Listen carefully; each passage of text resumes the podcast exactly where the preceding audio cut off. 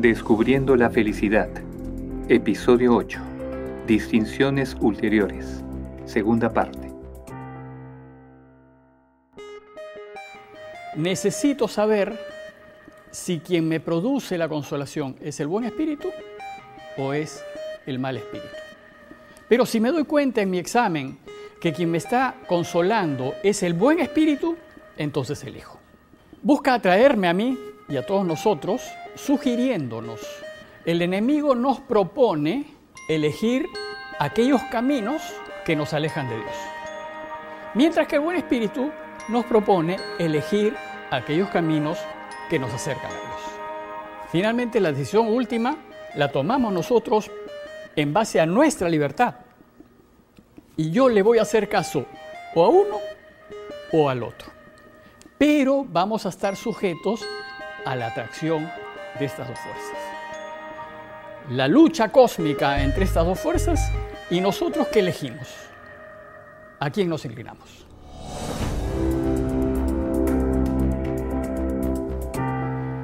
Ahora bien, cada fuerza, cada una de estas dos fuerzas, nos va a presentar su propuesta, su sugerencia a favor o en contra, de la mejor manera. Nos lo van a presentar bien, atractivos, para que yo no pueda negarme a escogerlos. Este es el caso, el ejemplo del capítulo 3 del Génesis, la elección de Adán y Eva. Ese capítulo es una obra de arte teológica, en donde nos están enseñando cómo tomar decisiones y cómo las fuerzas espirituales se meten en juego al momento de tomar decisiones. La fuerza eh, del enemigo se representa por la sugerencia de la serpiente. La fuerza de Dios se representa por la la sugerencia de Dios. Y finalmente aquí están el hombre y la mujer que tienen que tomar una decisión. Si ustedes brevemente se fijan en, en, esa, en ese proceso, es extraordinario para hacernos entender cómo funcionan estas fuerzas. El enemigo te va a querer engañar y además usará mentiras para que seas engañado. Entonces lo primero que hace en ese texto es ¿No es verdad que Dios les ha dicho que no coman de ningún fruto del jardín? ¿Y qué le dice la mujer que en ese momento estaba reflexionando si comía o no comía? No, Dios no nos ha dicho que no comamos de ningún árbol. Dios nos ha dicho que no comamos del árbol que está en medio del jardín. Porque si lo comemos, vamos a morir. Y Dios no quiere que muramos. ¿Qué es lo que había dicho Dios? Pueden comer de todos los árboles del jardín, de todos. Inclusive pueden comer del árbol de la inmortalidad, el árbol de la vida. Pero yo no quiero que coman del árbol del conocimiento del bien y del mal. Porque el día en que coman de él, van a morir. Y yo no quiero que mueran. Nosotros hemos entendido eso como un mandato de Dios. Pero no puede ser un mandato porque nos ha creado libres. Y si nos ha creado libres, no nos puede poner una condición que me quite la libertad. Lo que Dios hace ahí no es mandar al hombre, sino sugerirle que no coma, que no elige esa alternativa. Porque si le elige, va a morir. Y Él no quiere que muramos. El ejemplo que uso para explicar esto es lo que hace una mamá cuando le dice a su hijito, no metas, no metas el dedo en el enchufe, porque si lo metes te va a pasar corriente y yo no quiero que te pase corriente. Si el niñito mete el dedo en el enchufe y le pasa corriente, ¿acaso Dios lo ha castigado? No es un castigo de Dios. Es la consecuencia de haber tomado una, una decisión equivocada. Lo que hace Dios como lo, como lo hace la mamá, es advertirnos. Esa alternativa te va a llevar a la muerte. No la elijas, pero eres libre. Tú mira lo que tú creas que es mejor. Y entonces están esas dos fuerzas. Dios que me dice, no lo comas porque morirás y yo no quiero que mueras. Y el otro que me dice, ¿y quién te ha dicho que vas a morir? Lo que pasa es que Dios quiere que no lo, que no lo elijas, no elijas salirte, porque si te sale del jardín, vas a ser como Dios. Y entonces ante la, la noticia de que esa alternativa me hace Dios, entonces empiezo a mirar el fruto atractivo.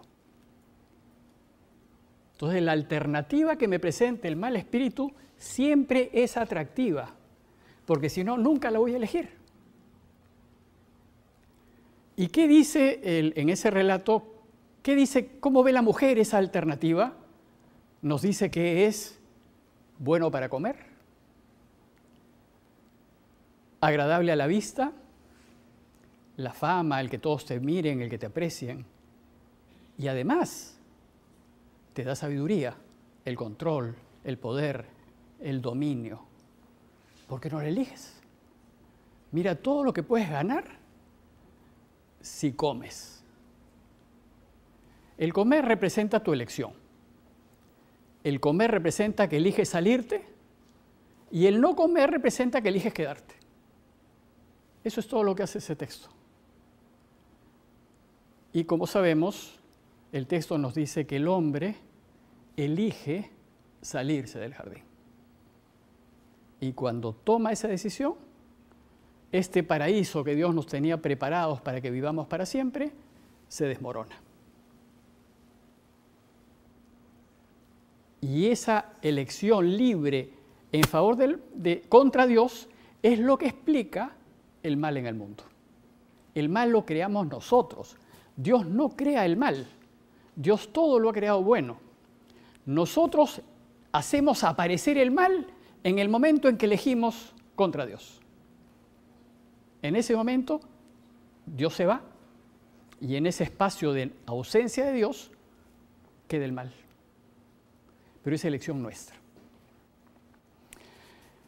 Entonces, estas dos fuerzas espirituales me van a hacer sus propuestas de forma muy atractiva para que yo los elija. Finalmente, nosotros siempre vamos a tomar una decisión a favor o en contra. Somos nosotros en el ejercicio de nuestra libertad que decidimos hacia qué lado nos inclinamos. En este ejemplo de la elección de Adán y Eva, nos dice que los hombres desgraciadamente eligieron salirse. La atracción de estas dos fuerzas es muy fuerte. La verdad de las cosas es que tanto el bien como el mal te atraen con fuerza y es una lucha que nosotros tenemos que tener para no dejarnos atraer de la fuerza negativa, porque nos va a atraer, nos va a atraer. Y, y la atracción de la fuerza negativa se llama tentación. Si el enemigo nos va a tentar y la tentación siempre aparece atractiva. Porque si la tentación apareciese desagradable, yo nunca la voy a elegir. Pero siempre vamos a estar, el enemigo siempre nos va a hacer creer, como hay un dicho en, inglés, que el jardín de mi vecino es más verde que el mío. Y yo me lo voy a creer. Y entonces siempre voy a estar mirando al jardín de mi vecino sin darme cuenta que mi jardín es también muy bonito y voy a querer lo que tiene mi vecino y voy a desear lo que tiene mi vecino y voy a tomar decisiones para tenerlo. Entonces, si bien estas dos fuerzas son fuertes y, que nos atraen con fuerza, la manera de hacerlo, la manera de atraernos, es a través de nuestras consolaciones y desolaciones. El bueno y el malo van a generarnos consolaciones y desolaciones para hacernos elegir, para hacernos elegir a favor o hacernos elegir en contra. Por eso Ignacio dice que los pensamientos que salen de la consolación son contrarios a los pensamientos que salen de nuestra desolación. En realidad, nuestro futuro, nuestra vida, las decisiones que tomemos, finalmente se van a jugar a nivel de pensamientos, porque es lo que haremos caso. haremos caso a los pensamientos propios, a los que nos plante el bueno o a los que nos plante el malo. Y los sentimientos también tienen un lugar importante. El problema de los sentimientos es que son muy difíciles de, primero que no los controlamos, nosotros sentimos simplemente, o sea, no podemos eh, tenerlos bajo control, los sentimientos. Sin embargo, los sentimientos también nos los generan el buen espíritu y el mal espíritu. Y si nosotros observamos nuestros sentimientos, vamos a descubrir si estamos consolados o desolados. Entonces, la raíz de todo el proceso de discernimiento son estas dos fuerzas espirituales. Estas dos fuerzas nos generan movimientos de consolación o desolación, que yo las voy a percibir a través de mis pensamientos y de mis sentimientos. Finalmente, el modo que tienen de atraernos es diverso. El bueno nos invita a elegir la mejor alternativa, sin importar el costo. Eso es lo que hace el bueno. El malo, en cambio, nos invita a elegir en función de los efectos de los medios.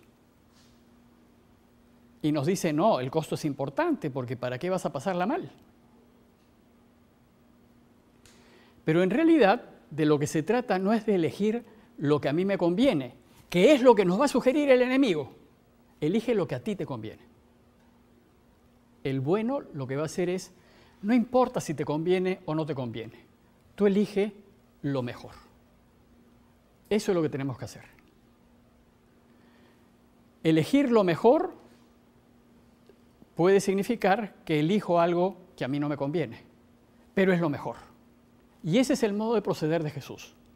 Jesús nunca eligió en función de su conveniencia. Jesús eligió lo mejor. Y por eso lo mataron. Porque si hubiese elegido su conveniencia, hubiera transado con los fariseos, hubiera llegado a acuerdos, no hubiera subido a Jerusalén, le hubiera hecho caso a Pedro. Pero en realidad eh, nosotros hacemos lo contrario. Nosotros no solemos elegir lo mejor, sino que nosotros solemos elegir lo que nos conviene. Y ahí es donde nos entrampamos, porque perdemos de vista el fin perdemos de vista a Dios y lo único que vemos son los medios que tenemos por delante.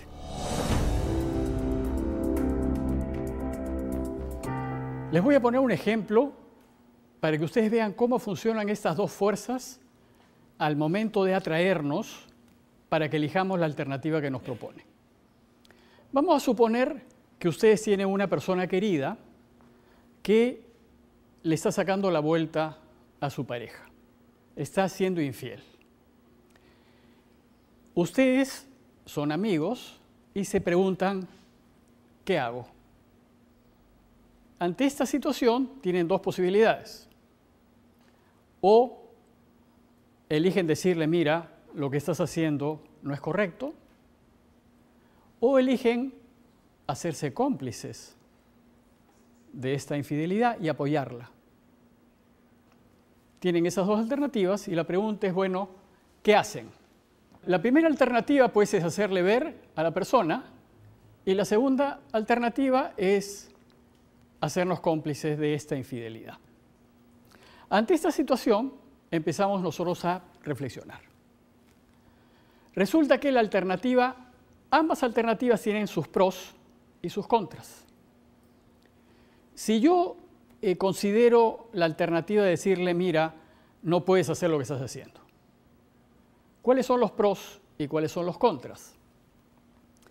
Los pros son ayudarlo, ayudar a la familia para que no se rompa, ser consecuente yo con lo que yo estoy deseando vivir, estar tranquilo con mi conciencia porque le he dicho lo que yo pienso. Esos son los pros.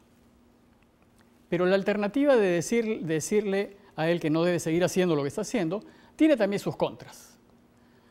Y sus contras son, por ejemplo, si le digo, pierdo, mi amistad, ya no me va a querer hablar. Si le digo, eh, quedaré excluido del grupo de amigos, porque los otros lo van a apoyar. Yo voy a ser el único que le voy a decir que no.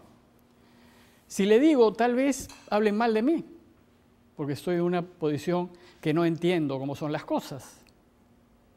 Si le digo, de repente ya no me invita a almorzar todos los domingos. Y entonces evalúo los pros y los contras. Pero la alternativa de ser cómplice también tiene pros y contras. Si le digo a él, por ejemplo, los pros, los pros de ser cómplice es que voy a mantener su amistad. Otro pro de ser cómplice es que me va a seguir invitando a almorzar todos los domingos. Voy a estar en el grupo de amigos que, que, la pasamos muy bien. Voy a, ser apreciado por ellos y eso no lo quiero perder. ¿Y cuáles son las contras de hacerme cómplice? Es que eh, la consecuencia, ¿no? Yo sería inconsecuente si yo estoy apoyando la complicidad. Eh, el descrédito ante la familia, la incomodidad moral, en fin, tiene varias contras el que yo me haga cómplice. Ante esto, entonces, la pregunta es, ¿qué hago? ¿A ¿Qué cosa decido? A este punto, ¿cómo funcionan los espíritus? ¿Cómo funcionan estas fuerzas? El bueno me va a decir, no te preocupes por los pros y los contras. Tú elige lo que es mejor. Tú elige hacerle ver. Porque eso es lo que Dios quiere, que no seas cómplice de un pecado. Y si pierdes su amistad, ¿qué te importa? Y si no te vuelve a invitar, ¿qué te importa? Y si no heredas lo suyo, ¿qué te importa? Tú busca hacerlo mejor. Así funciona el buen espíritu. El buen espíritu apunta al fin. Tú eliges el fin, que es lo mejor. ¿Y cómo funciona el mal espíritu? Claro que te importan los efectos. ¿Cómo no te van a importar? Tú eliges lo que a ti te conviene y a ti te conviene no perder su amistad. A ti te conviene estar de buenas con él. A ti te, conviene gozar de su fama, de su poder, de su dinero.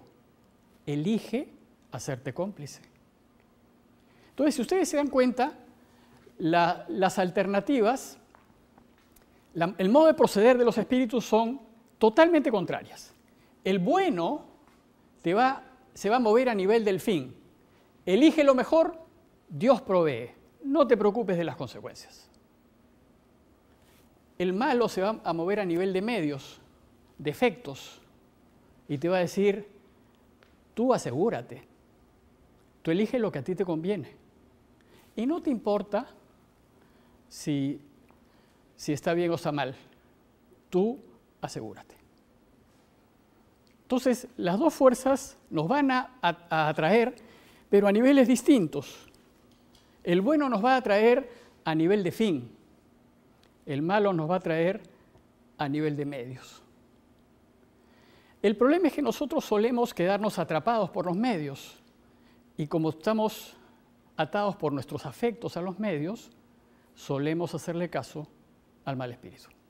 Y entonces, en lugar de actuar rectamente, nos preocupamos, ¿y qué va a pasar? ¿Cómo voy a vivir? ¿Qué va a pasar con mi familia? Y si pierdo mi amistad con Él, de repente pierdo mi trabajo. Y en realidad Dios dice, no te preocupes de tu trabajo. Tú elige lo mejor, que Dios se va a preocupar de proveer lo que tú necesitas.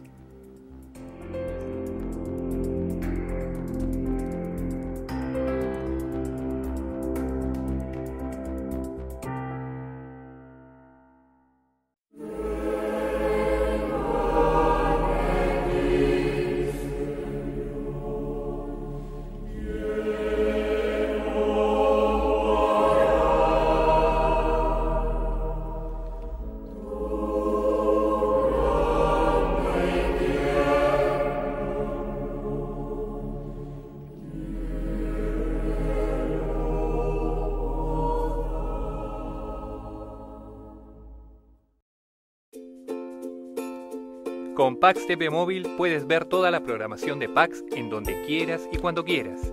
Allí encontrarás el programa que más te gusta y podrás verlo siempre en donde estés a la hora que tú decides. Ya sea en tu computador, tablet, celular o televisor inteligente. Es muy fácil. Solo busca Pax TV Móvil y vive la experiencia Pax en donde estés.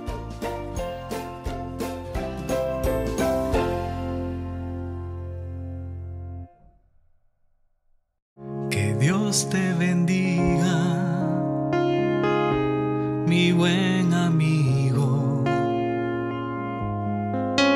Que la paz y el amor reinen en tu camino.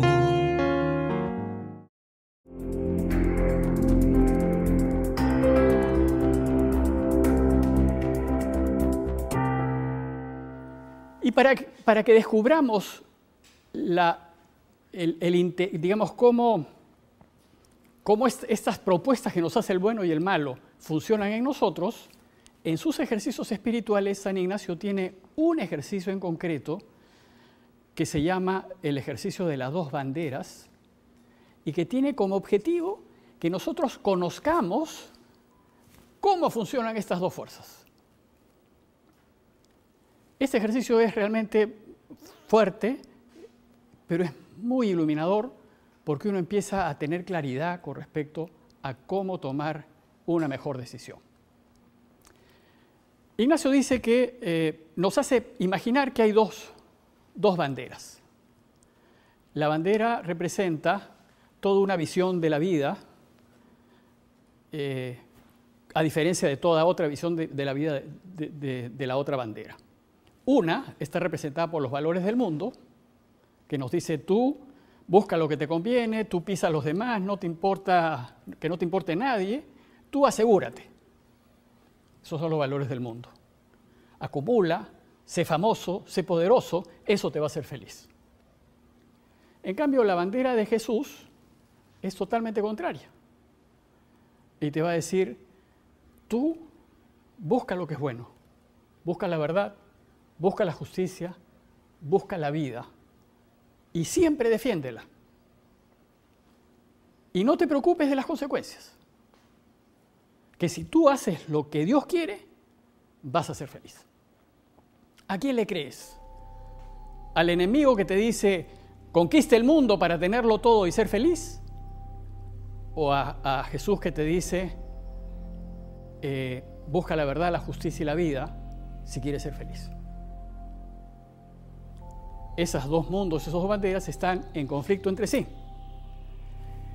Y nos, y nos sugieren en función a unas estrategias muy claritas. ¿Qué va a ser, ¿Cómo nos va a atraer el mal espíritu?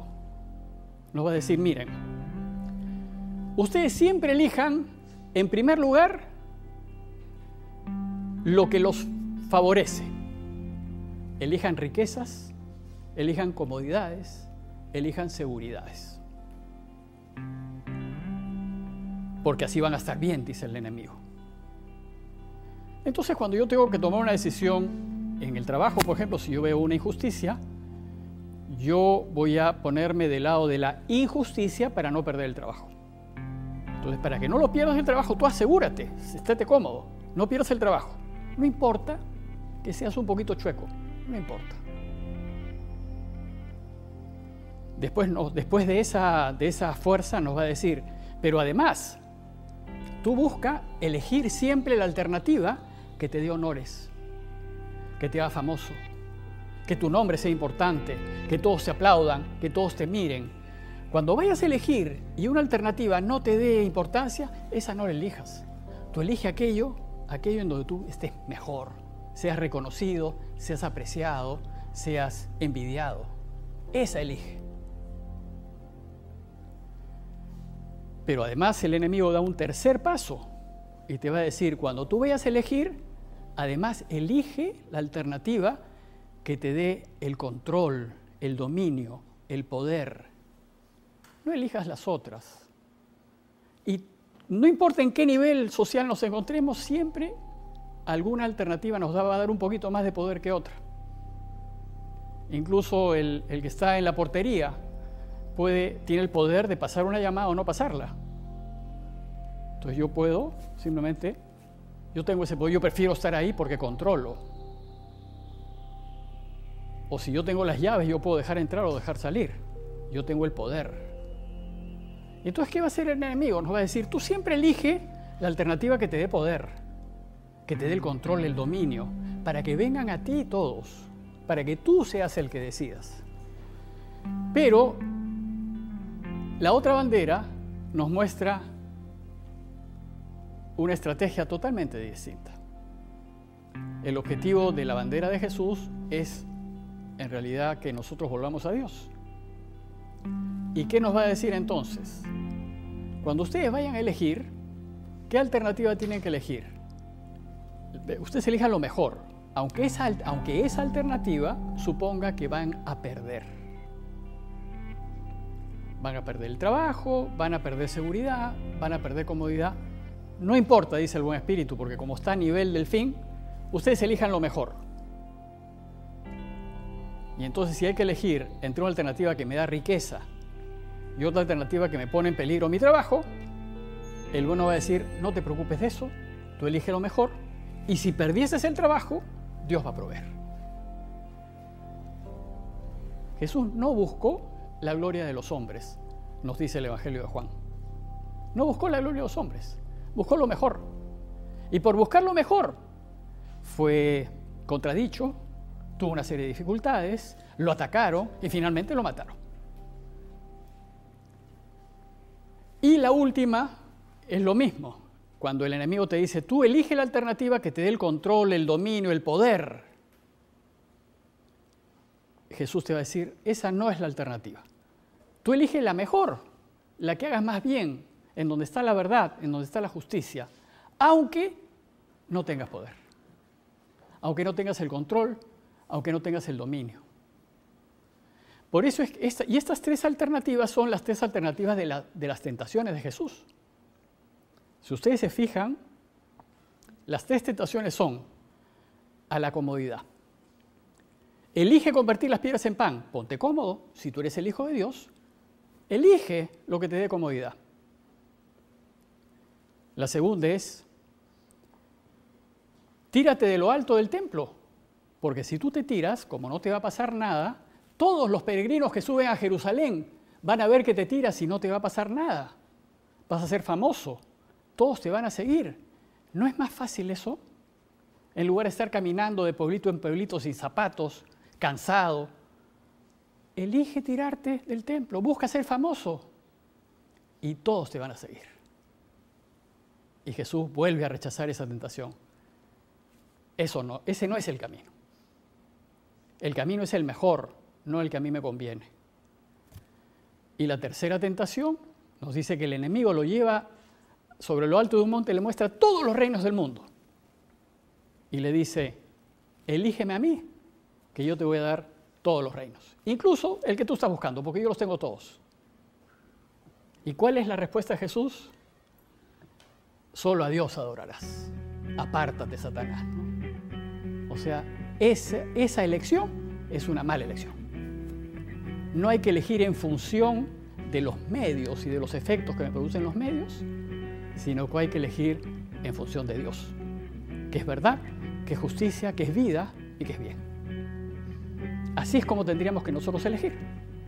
Entonces, pero para poder elegir yo tengo que saber cómo funcionan los, los espíritus, porque me van a engañar siempre y me van a proponer elegir lo más cómodo, lo más seguro, lo más fácil, lo más sencillo.